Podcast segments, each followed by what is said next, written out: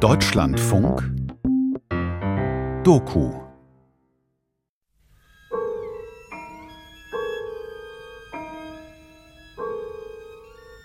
Ich kann sagen, dass ich vielleicht etwa 250 Bilder habe, die ich jetzt in meinem langen Leben gemalt habe, von denen ich sagen kann, doch das sind die wichtigen Bilder. Und jedes Bild gehört zu einem Ort, an dem ich geforscht habe. Zuerst habe ich Fische und Meertiere gemalt und dann fand man das eigentlich recht schön, aber so ein bisschen abstrakt. Und dann habe ich Fliegen gemalt, Fliegenrücken. Dann fand man das etwas komisch. Dann habe ich mutierte Fliegen gemalt, das fand man das noch komischer. Dann habe ich diese Atomwanzen gemalt und dann fand man es einfach völlig absurd. Heteroptera oder Vom Sehen lernen beim Malen. Die Künstlerin Cornelia Hesse-Honegger. Ein Feature von Christine Nagel. Zunächst war es dieses Insekt, ein Aquarell auf einem Buchdeckel, überlebensgroß. Ein ovaler Panzer, schwarz-rot gestreift, sehr symmetrisch, zwei Fühler und Flügel. Es lässt mich jahrelang nicht los, dieses Bild, obwohl ich mich für Insekten nie sonderlich interessiert habe. Beim Durchblättern des Buches dann mehr davon. Alle erdenklichen Wanzenarten mit bunten, feinsten Musterungen auf den Schildchen, wie die Panzer korrekt heißen, in schillernden oder stumpfen Farben, mit transparenten Flügelschichten und mehr oder weniger borstigen Antennen.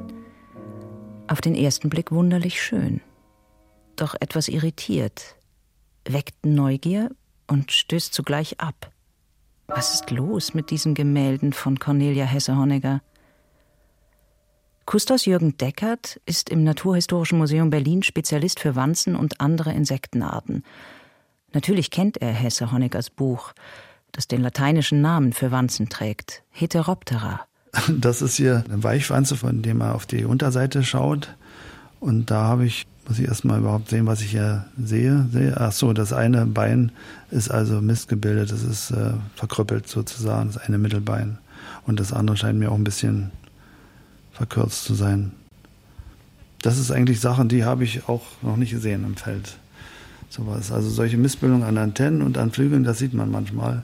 Aber so ein verkrüppeltes Bein wie bei dieser Art, habe ich noch nicht gesehen, ja. In der Legende zu diesem Bild erläutert Cornelia Hesse-Honecker, dass es sich um eine Weichwanze aus der Gegend von Sellafield in England handelt. Sie stammt also aus der Nähe des Ortes, an dem sich 1957 ein schwerer Atomunfall ereignete. Die Weichwanze, die Cornelia Hesse-Honecker 32 Jahre später dort fand, hat ein Gewächs am Hinterleib. Solche Auswüchse hätten unter der Lupenbrille, der Binokularlupe, etwas Erschreckendes, schreibt sie. Sie stelle sich dann immer wieder vor, wie riesig im Verhältnis eine Missbildung oder ein solcher Auswuchs beim Menschen wäre. Auf der Lauer, auf der Lauer sitzt eine kleine Wanze. Zum ersten Mal gesehen hatte ich das Wanzenbuch von Cornelia Hesse-Honegger vor etwa zehn Jahren auf dem Schreibtisch des Strahlenphysikers Dr. Sebastian Pflugbeil. Auf die Idee zu kommen, jetzt unter die Blätter zu gucken und Wanzen anzugucken, ob die irgendwelche Probleme haben in Gebieten, wo Strahlenbelastungen vorliegen. Das ist wirklich originell. Die, die Strahlenbelastung durch Fallout von Tschernobyl auf Fukushima ist zunächst mal in der Luft und dann regnet es aber runter und befindet sich am Boden, typischerweise. Und dass sie festgestellt hat, dass das eben nicht bloß in den hoch belasteten Gebieten Veränderungen an diesen Wanzen gab, sondern auch in den deutlich geringer belasteten Gebieten. Das ist ein Zugang zu dem Problem, der die Sache weitergebracht hat. Aber leider wurde das von den Biologen, die eigentlich dafür zuständig wären, solche Untersuchungen zu machen, weitgehend ignoriert. Seht euch mal die Wanze an, wie die Wanze tanzen kann. Auf der Lauer, auf der Lauer sitzt eine kleine Wanze.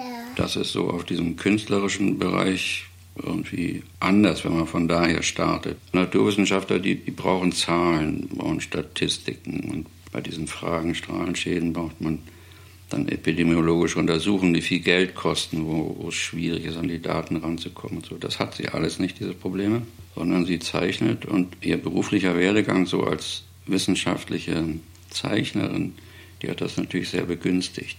Also dass sie schon, als sie noch an der Universität gearbeitet hat, durchs Mikroskop geguckt hat und gerade diese Fliegen beobachtet hat, die Gesichter der Fliegen gezeichnet hat mit dem Bleistift, sehr präzise. Das hat ihr natürlich einen, einen Blickwinkel eröffnet, den normale Leute gar nicht haben. Wer guckt schon durch eine starke Lupe oder durch ein Mikroskop in ein Fliegengesicht?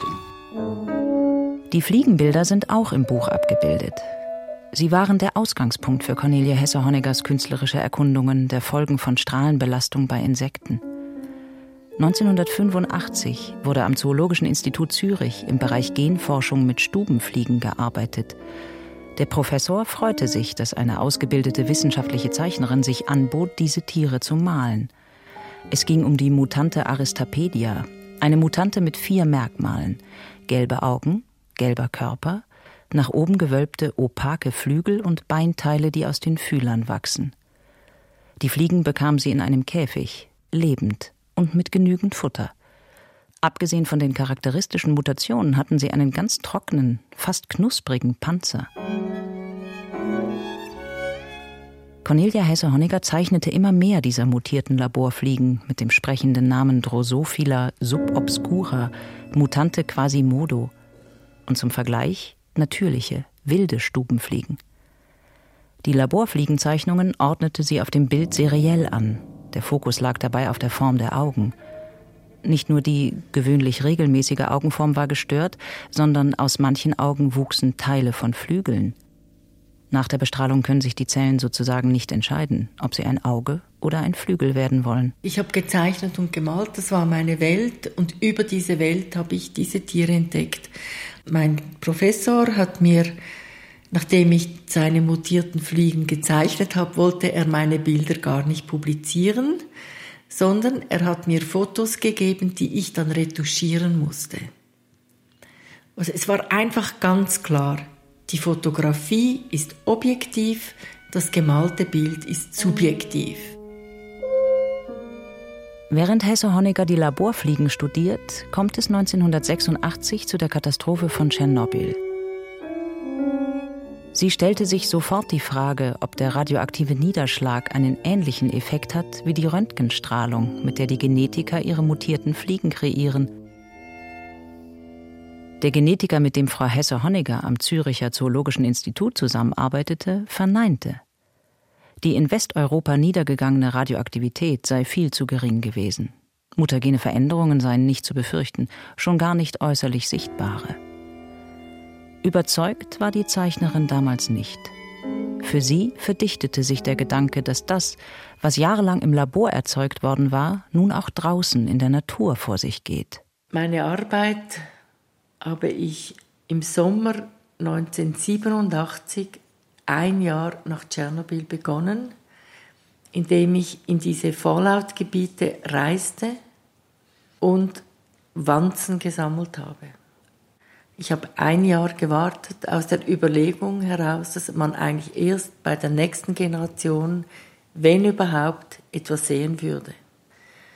Und man konnte damals natürlich nicht nach Tschernobyl fahren, das war noch der eiserne Vorhang. Aber in Westeuropa konnte ich in dieses Gebiet gefahren, das am stärksten betroffen war, das war in Schweden. Und habe dort Wanzen gesammelt und habe dann dort schon gesehen, also weil ich die Daten hatte von der Bestrahlung, dass an Orten, wo etwas weniger Bestrahlung war, auch geschädigte Wanzen zu finden waren, auch geschädigte Pflanzen. Und aufgrund von dem hatte ich mir dann überlegt, jetzt gehe ich noch in den Tessin, also in der Südschweiz, das auch betroffen war. Und dort habe ich auch Wanzen gesammelt, auch Pflanzen gesammelt und gepresst. Aber ich habe drei Paare Drosophila melanogaster gesammelt und hatte schon Gläser dabei mit dem Futter, das sie auch an der Universität damals bekommen haben und habe immer gerade ein paar pro Flasche so mitgenommen nach Zürich und habe sie hier bis zur vierten Generation gezüchtet. Und diese Arbeit habe ich dann publiziert. Ich habe diese Fliegen auch gemalt. Ein großer Teil war geschädigt dieser Kindes- und Kindeskinder. Den Eltern hat man gar nichts angesehen. Und ein Paar hatte gar keine Kinder, was für Drosophila extrem außergewöhnlich ist. Ja, das ist eine Glasflügelwanze, die also einen extrem äh, veränderten Flügel hat. Also sowas habe ich noch nicht gesehen. Solche starke Missbildung wie hier zu sehen ist. Der Flügel ist extrem reduziert und missgebildet. Das ist also stark verändert, ja. Gefunden hat Cornelia Hesse-Honegger diese Glasflügelwanze in Würlingen in der Schweiz, nahe dem Paul-Scherrer Forschungsinstitut im Jahr 1988. Lief sie einem Hirngespinst hinterher? Die Biologen, denen sie ihre Funde zeigte, ließen sie das glauben. Sie befragte sich und ihre Sammlungsmethode immer wieder aufs Neue. Doch die Deformationen an den Insekten ließen sich nicht wegleugnen. Wie gelingt es, neuen Erkenntnissen wissenschaftliche Anerkennung zu verschaffen? Wie wird ein Thema für die Wissenschaft dringend, frage ich. Professor Lorraine Destin ist Direktorin des Berliner Max-Planck-Instituts für Wissenschaftsgeschichte. Es gibt mehrere Antworten auf diese Frage. Eine Möglichkeit ist, es ist von dringender praktischer Wichtigkeit und das kann wohl der Fall sein hier. Es ist ein Warnsignal, ein, wir müssen das wirklich untersuchen. Das ist eine. Eine andere ist, es gibt eine wissenschaftliche Frage, eine interessante, zentrale wissenschaftliche Frage, die damit verbunden ist. Und wenn das nicht der Fall ist, dann ist es schwer, Kollegen zu überzeugen, dass sie ihre wertvolle Zeit mit einem Forschungsprogramm verbringen sollen, wo es vielleicht keine wirklich eklatante Ergebnisse geben wird. Und in Schweden waren vor allem die Gräser und viele Sträucher und so, die waren dunkelrot, also so richtig rostrot. Und man wusste damals natürlich noch nichts von diesem roten Wald in der Umgebung von Tschernobyl. Aber mir ist das aufgefallen und es war auch interessant, dass ich gedacht habe, ja, wie sieht eigentlich ein normales Ahornblatt aus? Oder wie sieht ein normales Eichenblatt aus? Wir müssten vielleicht zurückgehen zu alten Herbarien, um zu schauen, wie hat ein Eichenblatt vor 200 Jahren ausgesehen, wenn wir noch so ein Harbar hatten. Aber prinzipiell haben wir eigentlich den Moment verpasst, als die Chemie sozusagen sich in die Natur eingemischt hat und die Radioaktivität, dass wir diesen Prozess der Veränderung beobachtet hätten oder dokumentiert hätten. Natürlich gab es Beobachtungen seit eh und je, seit es Menschen gibt. Aber die Idee von einer Kategorie von Tatsachen, wo man sorgfältig zwischen Ereignis und Deutung des Ereignisses unterscheidet, das ist erst im 17. Jahrhundert für die Wissenschaft unentbehrlich geworden. Und plötzlich sieht man erst auf Englisch Matters of Fact, auf Französisch Les Faits, ein bisschen später auf Deutsch Tatsachen. Diese Unterscheidung natürlich ist nie sauber, aber die Bemühung ist nicht umsonst, also eine sehr wichtige Bemühung, Ereignis von Deutung, Ereignis von Hypothese zu scheiden. Und diese Arbeit habe ich auch publiziert, also zusammen mit den Wanzen, die ich in der Natur gefunden habe, geschädigten Pflanzen und von diesen geschädigten Fliegen. Und man hat eigentlich geschwiegen, kann man sagen.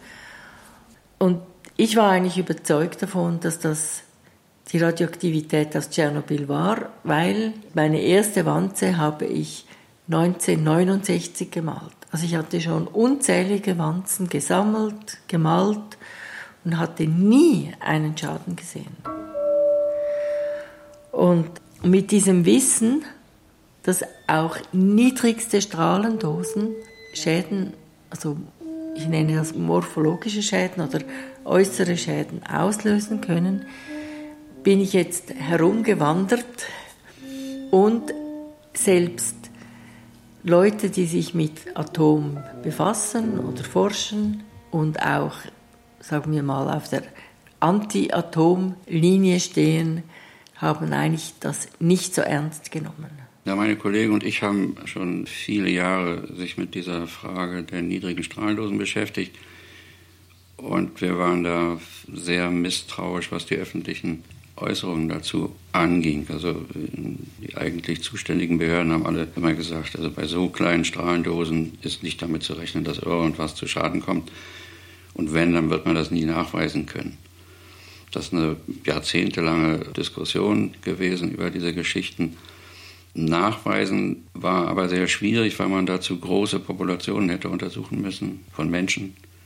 Und die Möglichkeiten dazu bestanden in der Regel nicht oder auch die Bereitschaft der staatlichen Stellen, Daten rauszurücken über so große Populationen bestand faktisch nicht, sodass das so ein bisschen ein Streit war, der lange Zeit unentschieden blieb.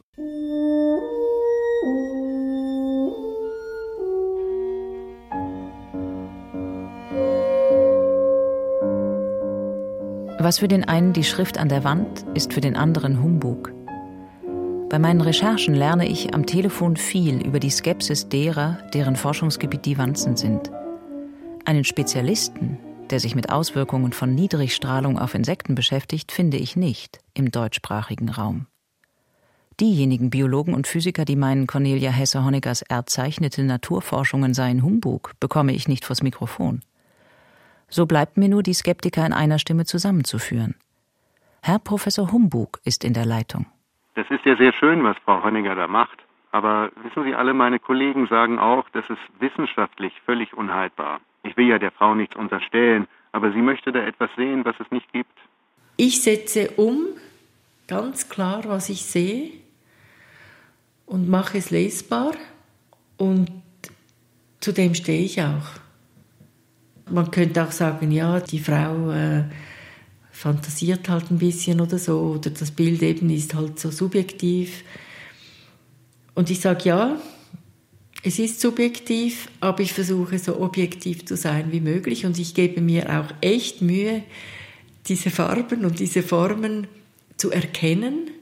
Es hat auch schon mal gegeben, dass ich ein Bild fertig gemalt hatte und vielleicht drei Jahre später, als ich es angeschaut habe, habe ich plötzlich eine Deformation gesehen, die ich zu jener Zeit nicht als Deformation erkannt habe, aber weil ich genau male, war es halt auf dem Bild.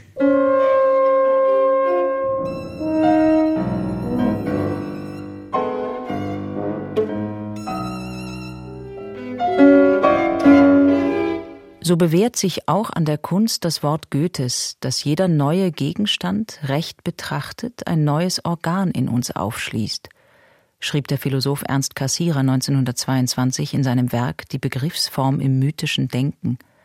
Und weiter, das ist der reinste und tiefste Sinn der wahrhaft großen künstlerischen Gesichte. Sie sind ein neuer Modus des Sehens, der uns plötzlich visionär, nicht doktrinär erschlossen wird. Und in diesem Sinn lässt sich auch sagen, dass diese Visionen echte Erkenntnisse in sich schließen. Das neue Organ, das in uns aufgeschlossen wird, macht einen Umriss, eine andere Zeichnung und Kontur der Welt deutlich, als sie zuvor gesehen worden war. Seht euch mal die Wanze an, wie die Wanze tanzen kann. Über die Faszination, die die Wanzenbilder auf mich ausüben, bin ich in einen Stoff hineingeraten, der im Hightech-Zeitalter eine alte Frage aufwirft. Wodurch erwächst Erkenntnis? Welche Methode bringt etwas ans Licht, das anders nicht in Erscheinung getreten wäre, schon weil keiner danach gesucht hat? Unter den Ebenen von Individuen gibt es den Typus. Und das ist die Realität. Ist es, was Goethe als das reine Phänomen betrachtet hat. Und Goethe schreibt wirklich sehr interessante und einsichtsvolle Beschreibungen, wie wichtig es ist, eine Reihe von Phänomene, und zwar Wolken, zwar Knochen, beobachten zu müssen, bevor man eine Art Anschauung hat über das reine Phänomen. So, die Einbildungskraft oder die Fantasie war immer für die Wissenschaftler und die Philosophen verdächtig. Das ist überhaupt eine Frage, ob man daran etwas zeigen kann. Wissen Sie, ein bestimmter Prozentsatz weist ja immer Mutationen auf. Damit ist erstmal überhaupt noch gar nichts bewiesen. Frau Honegger steht da auch ziemlich allein, wenn ich recht informiert bin. Aber ich kann das ja nicht beurteilen. Jedenfalls, so ist das völlig unhaltbar.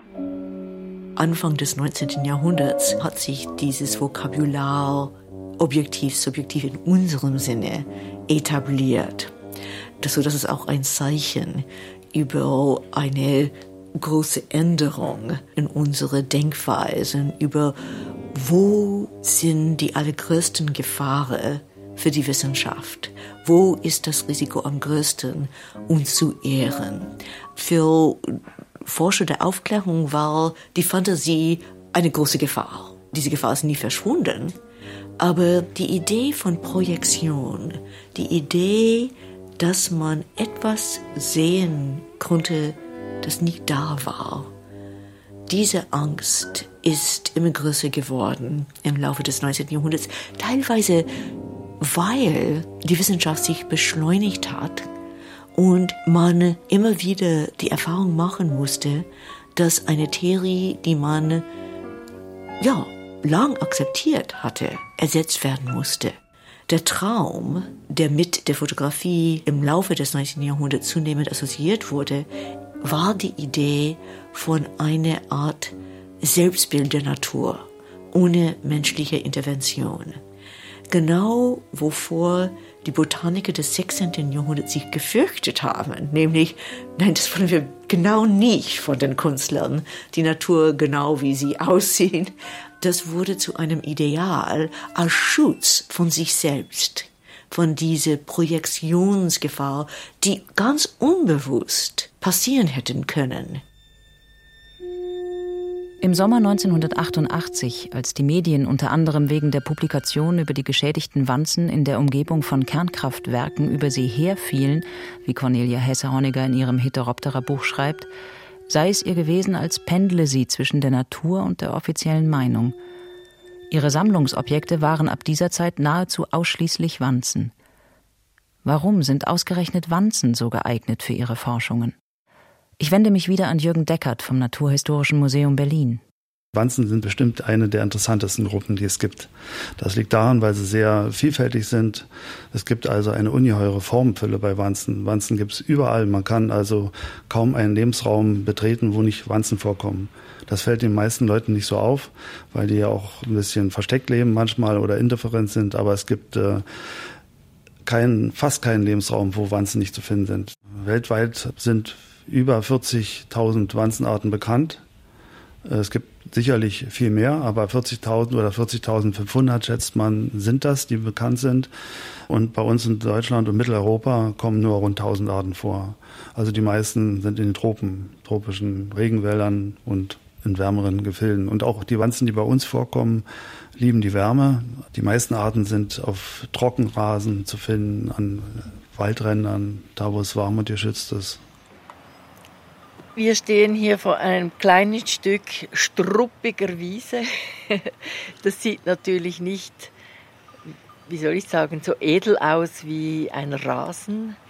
Aber ich wollte unbedingt ein Stück Wiese lassen, wo die, ähm, je nachdem eben wie die Erde sich entwickelt, wenn sie magerer wird, wo andere Pflanzen wachsen können, damit die Insekten, auch wenn es nur ein kleiner Teil ist, eine Chance haben zu überleben oder sich äh, fortzupflanzen.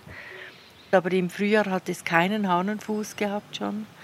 Das hat mich sehr gefreut. Der Hahnenfuß ist einfach ein Zeichen, dass es eine fette Wiese ist. Und der Hahnenfuß ist eine giftige Pflanze. Eine fette Wiese heißt, dass der Boden sehr gedüngt ist. Und je, je magerer der Bo Boden ist, oder der kann nur mager werden, wenn man nicht mehr düngt. Da kommt zuerst eine Generation oder eine Gruppe von Pflanzen und wenn dann ein bisschen Erde da ist, dann kommt eine nächste Gruppe von Pflanzen. Man kann eigentlich beobachten, dass je nach Erde hat es wie eine ganz andere Pflanzengruppe. Und das zu beobachten ist eigentlich sehr spannend. Die meisten Wanzen sind ja Pflanzensauger und an bestimmte Pflanzen auch gebunden. Aber die ökologischen Ansprüche der Larven und der Erwachsenen sind ähnlich. Wenn man eine Birke mal hier bei uns betrachtet im Frühjahr, dann sitzen oft auf den Blättern eine Wanze drauf, die auf ihre Gelege aufpasst. Das ist die Brutwanze und die schützt sozusagen ihr Gelege vor Feinden. Und andere Wanzen legen ihre Eier irgendwo im Substrat ab, wie die Bettwanze zum Beispiel, die irgendwo ihre Eier anklebt, wo es gerade passt. Und wie alt kann eine Wanze werden? Manche Arten leben nur ein paar Wochen und sind dann wieder weg als Adulte. Und andere Arten leben als Erwachsene schon ein, zwei Jahre mindestens. Die sind aber allesamt harmlos. Das gibt bei uns keine Arten, die irgendwie den Menschen Schaden zufügen können. Manche können stechen, das ist so, auch empfindlich stechen, aber mit denen hat man eigentlich selten Kontakt. Auf diesen fetten Wiesen sitzt keine Wanze. Da, da findet man überhaupt kein Insekt. Also vielleicht, wenn es Klee hat, dann fliegen die Bienen und die Wespen und äh, nehmen den Nektar, aber Zikaden oder, oder Wanzen, die ja nur kleine Distanzen fliegen oder gar nicht fliegen, die findet man dort nicht. Die findet man eigentlich nur in wirklich guten Biotopen. Die Reise zu Cornelia Hesse-Honniger war ein idyllischer Weg. Vom IC ab Zürich nach Luzern ging es in die beschaulichere Bahn gen Schlüpfheim. Dort durch die Unterführung. Oben stand ein gelber Bus, der mich nach knapp dreistündiger Fahrt nach Flüli Post gebracht hatte. Bilderbuchwetter, Bilderbuch Schweiz, nicht weit vom Haus Kühe auf der Weide, und die Kneipanlage kühlt die heißen Beine. Alles scheint hier in Ordnung zu sein in diesem 1000 Meter hochgelegenen Bergort, in dem Cornelia Hesse-Honegger ihre Wanzenbilder über Jahre hinweg reifen lässt. Die Wanzen, zum Teil, wenn sie sehen, dass man sie anschaut, dann lassen sie sich fallen und dann findet man sie nicht mehr. Sie sind einfach verschwunden. Auf dieser Pflanze könnte es zum Beispiel Sichelwanzen haben. Die sind ganz klein, vielleicht drei Millimeter. Ein Teil meiner Arbeit oder ein wichtiger Teil meiner Arbeit ist, dass ich überhaupt das Bewusstsein etwas geweckt habe dafür, dass ja die Natur alles, was wir machen, aufnimmt und inkorporiert und darauf reagiert. Wir haben so ein Bild, die schöne, liebe Natur und die Blümelein und die Vögelein und die Bienelein und so, oder? Aber wir realisieren nicht, dass wir das alles längst kaputt gemacht haben. Und dass ich den Leuten sozusagen ein Bild vor Augen halte, wie das aussieht, wenn wir so arbeiten und das machen, was wir heute machen, das ist einfach echt unangenehm. Ich hatte ja keine Vorbilder. So etwas wurde ja noch gar nie gemacht. Ein Referenzbiotop müssten Sie schon haben. Ne? Aber der alte Flugplatz in Karlsruhe, naja, da ist Artenvielfalt. Der Platz steht ja seit einigen Jahren unter Naturschutz. Aber trotzdem ist das kein Referenzbiotop. Sowas gibt es doch kaum noch in der freien Natur. Und schon gar nicht dort. Ich meine, da ist das Kernforschungszentrum doch nicht weit und auch noch das AKW Philipsburg.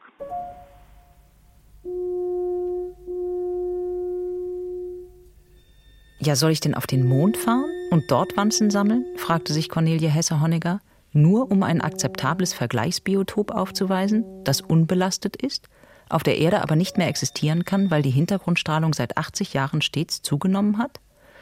Allein durch oberirdische Kernwaffentests wurden bisher mehr als sechs Tonnen Plutonium in die Atmosphäre freigesetzt, die sich als weltweiter Fallout wieder auf der Erde abgelagert haben.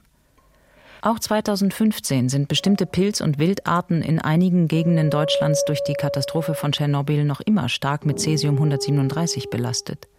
Vor allem Südbayern und der bayerische Wald sind davon besonders betroffen. Welche Auswirkungen Unfälle wie in Tschernobyl und in Fukushima langfristig auf die Natur haben, inwieweit auch kleine Mengen an Radioaktivität Auswirkungen haben, wurde bisher so gut wie gar nicht untersucht. Sollten die am Boden lebenden Insekten, die den Strahlen direkt ausgesetzt sind, davon tatsächlich unberührt geblieben sein? Grundlagenforschung heißt zunächst beobachten. Cornelia Hesse-Honegger beobachtet zeichnend. Erstens hat sie einen ausgeprägten Sinn für Symmetrie.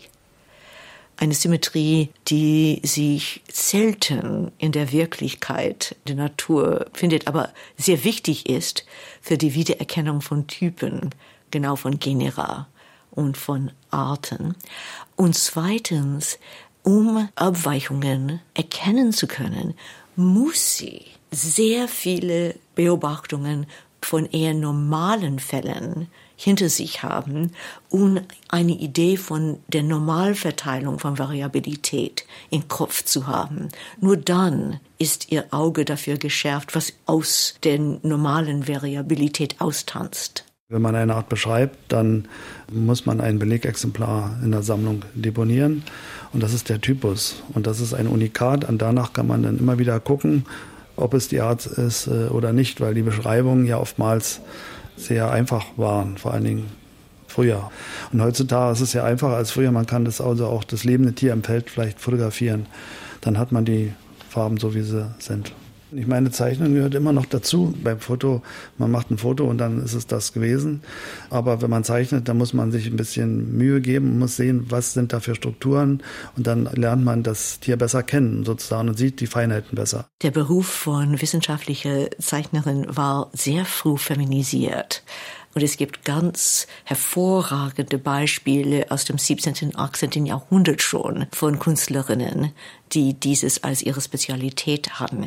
Aber ihr Ziel war nicht notwendigerweise so viel Detail wie möglich zu erfassen, sondern den Typus hinter den Einzelheiten zu erfassen. Und es gibt sehr interessante und schöne Beispiele, wo Wissenschaftler und Künstlerinnen zusammengearbeitet, eng zusammengearbeitet haben, um genau diesen Typus in dem Bild zu erfassen. Das war desto wichtiger, weil dieser Typus sonst unsichtbar geblieben wäre. Das heißt, kein Lebewesen verkörpert ein Ideal, ein Archetypus, wie Linné damals sagte. Das ist ein Ergebnis von sehr viel kumulative Beobachtung. Man muss viele, viele einzelne Exemplare von einer Art oder einem Genus beobachten, um diesen Typus erfassen zu können. So, die Idee war gerade nicht, ein Individuum in so viel Detail wie möglich wiederzugeben, sondern nach sorgfältigen Beobachtungen von vielen, vielen Individuen den Genustypus zu erfassen. Und das könnte nur in einem Bild, nie in einem Foto passieren.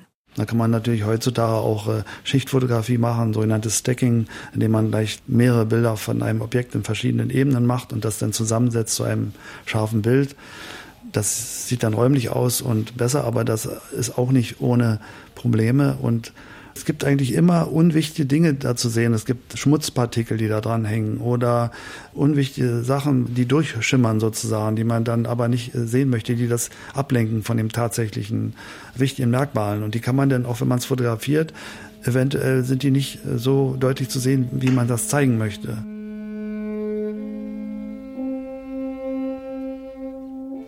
Und wenn man in der Geschichte zurückgeht, sieht man, dass es Leute gegeben hat, die auch Kunst und Wissenschaft zusammengebracht haben.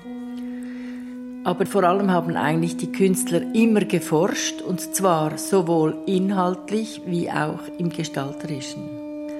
Und das ist für mich Wissenskunst. Das Wort Wissenskunst war ein Geschenk und zwar von William Irving Thompson. Er ist Historiker, Poet, Wissenschaftstheoretiker, Wissenschaftskritiker. Berühmtes Beispiel für eine zeichnende Naturkundlerin und naturkundlich forschende Künstlerin war im 17. Jahrhundert Maria Sibylla Merian. Um genauer beobachten zu können, nahm sie Würmer in Kadavern und Dung mit nach Hause, studierte und zeichnete sie.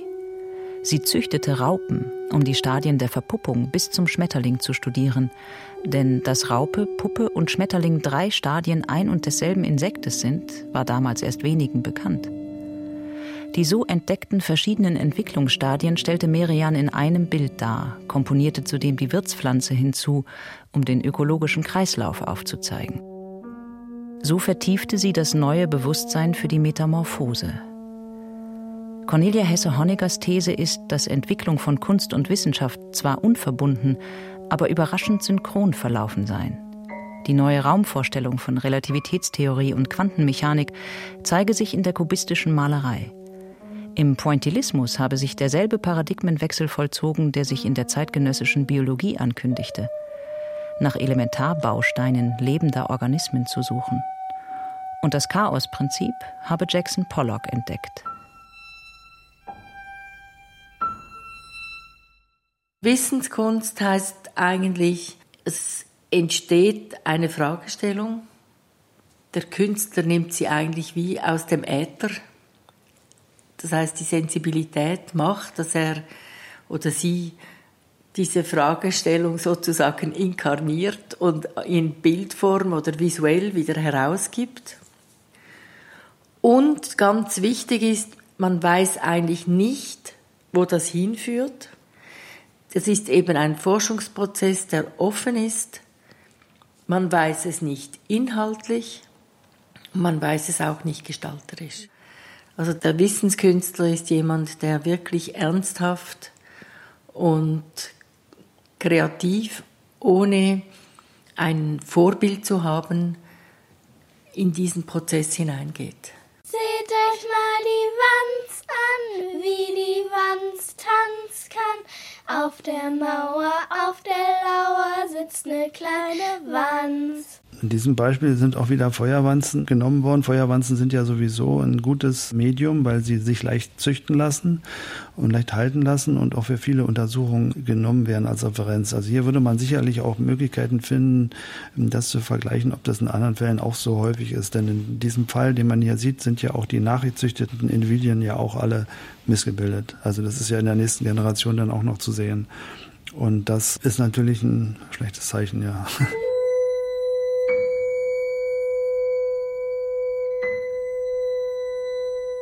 Es dauerte lange, bis ich die richtigen Fragen stellen konnte. Und so auch auf Berichte stieß, die einem nicht sofort geschickt werden. Selbst dann überlas ich die maßgebliche Passage, und erst beim Wiederlesen, ein Jahr später, stolperte ich, aber so heftig, dass ich über mein Leseverhalten nur den Kopf schütteln konnte.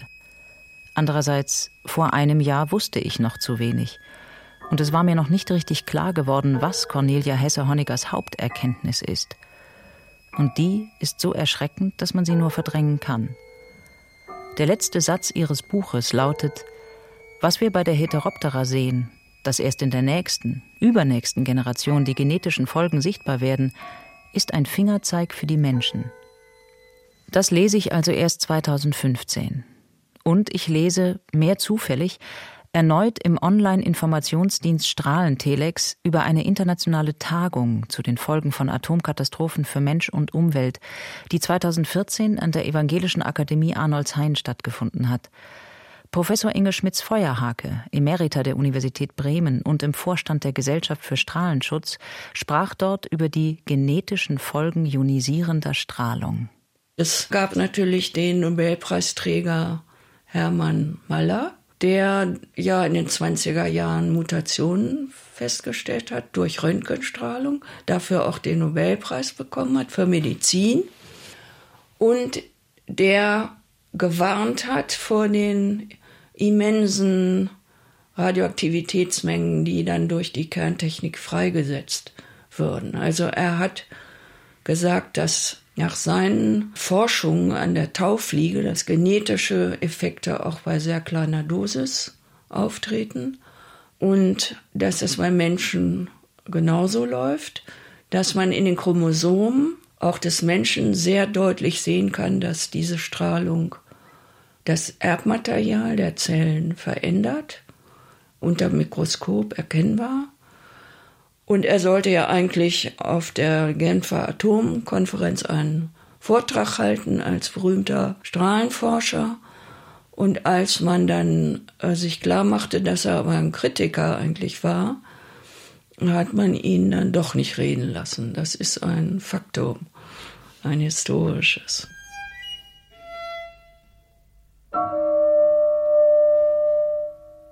In dem notierten Schlusskapitel seines Vortrags, den der amerikanische Biologe und Genetiker Herman Joseph Muller auf der Genfer Atomkonferenz 1955 nicht halten durfte, warnte er vor der Störung des menschlichen genetischen Pools. Die natürlichen Anlagen des menschlichen Gens verschlechtern sich auch bei konstant niedriger Strahlenbelastung.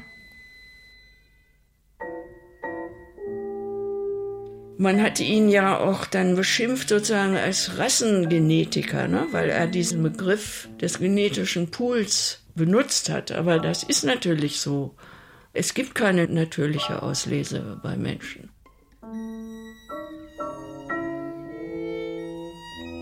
Und dann hat man gemerkt, dass es auch genetische Schäden, also auch bei Menschen gibt, die nicht durch die Mendelschen Erbgesetze erklärbar sind, weil die wahrscheinlich durch mehrere kleinere genetische Schäden, die nachher bei den Nachkommen zusammenwirken, entstehen. Also sich nicht in der ersten Generation zeigen, dass dann sozusagen polygenetisch induzierte Mutationen auftreten, die sich in äh, späteren Generationen erst zeigen. Also da ist im Moment auch sehr viel Forschung unterwegs, also gerade zu solchen Fragen. Man weiß im Grunde nicht genau, was nicht alles noch passieren kann durch diese polygenetischen kleineren Defekte, die man nicht direkt sofort sieht, sondern die sich aber dann später zeigen. Aber dass Strahlenmutationen bei ganz kleiner Dosis auslösen, das ist Stand der Wissenschaft, das ist wahr. Man kann genetische Schäden nicht zurechtschrauben. Ja, die sind da in einer Population. Und es gibt einen sehr honorigen russischen Genetiker, Shevchenko, der hat das mal so beschrieben äh, in der Diskussion nach Tschernobyl, dass man in der Genetik davon ausgeht, dass in der ersten Folgegeneration etwa 10 Prozent der genetischen Schäden sichtbar werden. Das heißt, 90 Prozent, die kommen später in den folgenden Generationen. Und wir haben nach Tschernobyl jetzt anderthalb Generationen ungefähr hinter uns. Also es wäre dringend erforderlich, das weiter zu beobachten und um eine vernünftige Vorstellung zu kriegen, welche Folgen atomare Katastrophen haben. Nicht nur auf die lebenden Leute, sondern auf die Menschheit insgesamt über Jahrhunderte weg. Und die Frage ist, haben diese Ereignisse wie Tschernobyl zum Beispiel dieses Prozess beschleunigt und in welcher Art und Weise. Eine Möglichkeit ist die Idee, das ist eine Art Signal. Das heißt, wir interessieren uns eigentlich nicht für eine Beschleunigung der Evolution, wir interessieren uns für ein Warnsignal, für unerträgliche Radioaktivitätsspiegel. Und das ist natürlich eine sehr wichtige Aufgabe von der angewandten Wissenschaft. Aber um beurteilen zu können, ob diese Ereignisse wie Three Mile Island oder Tschernobyl einen dauerhaften Einfluss auf den Grundtypus ausgeübt haben oder nicht, dafür braucht man leider mehr als eine einzige Beobachterin. Selbst die sorgfältigste, fleißigste Beobachterin kann das nicht allein feststellen. Für mich hat man einfach 25 Jahre Zeit verloren. Also für mich hätte es keinen Fukushima gebraucht, um diese Erkenntnis zu haben. Und ich habe immer gedacht, also wie viele Kinder müssen sterben?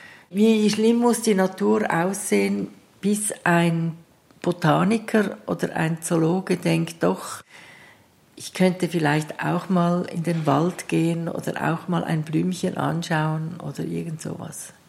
Ich hatte damals Fliederblätter aus Schweden mitgebracht. Da waren fünf Blätter zusammengewachsen. Ich habe mein ganzes Herbar einem Botaniker gezeigt. Der hat bei allem gesagt, ja, ja, das, das kenne ich, ja, das gibt es halt und ja, ja, das, das ist nichts Besonderes. Wissen Sie, das ist ja durchaus bemerkenswert, was Frau Hesse-Honniger da beobachtet. Aber was mich viel mehr beunruhigt als Biologe, ist die Chemie, dieses Glyphosat, das immer noch nicht verboten ist. Monsanto, wovon ich berichten kann, das sind ja nur meine Beobachtungen. Aber wissen Sie, früher gab es in Berlin ganz viele Rauchschwalben. Die sind einfach weg. Es gibt auch kein Ungeziefer mehr. Mit Insektennetz und so laufe ich in der Umgebung von Berlin herum. Und jetzt fange ich manchmal wirklich nur zwei Wanzen. Das beschäftigt mich viel mehr. Seht euch mal die W an, wie die Wüte kann. Auf der Mauer, auf der Lauer sitzt eine kleine W. Was mir passiert ist, nicht verstehen auf den ersten Blick, beim ersten Lesen. Wie vielen Menschen geht das genauso? Selbst Cornelie Hesse-Honegger sagt, manchmal erkenne sie erst Jahre später, wenn sie wieder einmal auf eines ihrer Bilder schaue, eine Deformation, die sie vorher nicht gesehen habe. Sind wir Menschen also sehblind? Wir sehen und sehen nicht? Wir lesen und lesen nicht? Dass es dauert, bis wir erkennen im Sinne von wirklichem Verstehen? Wie lang muss man schauen, um etwas zu sehen? Ich glaube, es ist auch ein Beispiel von dem Tempo der modernen Wissenschaft. Alles geht sehr schnell. Diese Art von Arbeit kann nicht beschleunigt werden. Diese Art von Arbeit, selbst wenn es nicht von einer Einzelforschung betrieben wurde, das dauert einfach. Und diese Tempo, Legato, ist nicht der Prestissimo-Tempo von der heutigen Wissenschaft. Diese Langsamkeit findet man öfters im 18. Jahrhundert. Ich habe viele Beispiele von Seelengenossen, von Frau Hesse-Honegger, Charles Bonnet etwa oder François Hubert, insbesondere Insektenbeobachter. Auch teilweise der junge Charles Darwin, die sich unendlich viel Zeit gegeben haben, um die kleinsten Details zu beobachten. Das ganz Wichtige ist, wenn eine Fragestellung auftaucht und ich die gestalterisch angehe, lerne ich auch schauen und ich lerne sehen. Und sehen ist ein Prozess, der ja auch ein gewisses Maß an Erkenntnis bringt. Ich sage Ihnen, was mich noch beunruhigt. Meine jungen Kollegen, die kennen ja die Natur gar nicht mehr. Die gehen ja gar nicht mehr raus. Die arbeiten nur im Labor. Ich glaube, dass ihre Methode genau richtig war. Sie hat die Mutationsraten bestimmt. Sie hat im Gebiet ja nicht nur gezählt, wie viel Fehler von einer Sorte darin, sondern sie hat das ja bezogen auf die gesamte Population der Wanzen, die vorhanden war. Sie hat das gezählt. Sie hat das vollkommen richtig gemacht. Sie hat das dann in Zonen eingeteilt und von denen sie Informationen hatte, ob die exponiert waren. Also ich wüsste nicht, wie man das besser machen könnte, weil sie ja auch diese Fehlbildungen, die sie gezeichnet hat, sie hat das ja klassifiziert, was das jeweils war. Es gibt inzwischen einige wenige Forscher, die so ein bisschen auf eine ähnliche Art und Weise versuchen vorzugehen, wie sie das äh, vorexerziert hat. Der eine ist der Professor Mousseau aus den USA. Der hat sich lange in der Tschernobyl-Sperrzone rumgetrieben und dort verschiedene Tierarten untersucht, überwiegend Vögel. Und der ist jetzt auch in Fukushima unterwegs und kommt zu ganz ähnlichen äh, Phänomenen, wie sie Frau Hesse-Honecker überwiegend an den Blattpflanzen gefunden hat. Oder es gibt in, in Japan, in Okinawa, einen Professor, der sich mit Schmetterlingen beschäftigt hat nach Fukushima und genetische Veränderungen festgestellt hat.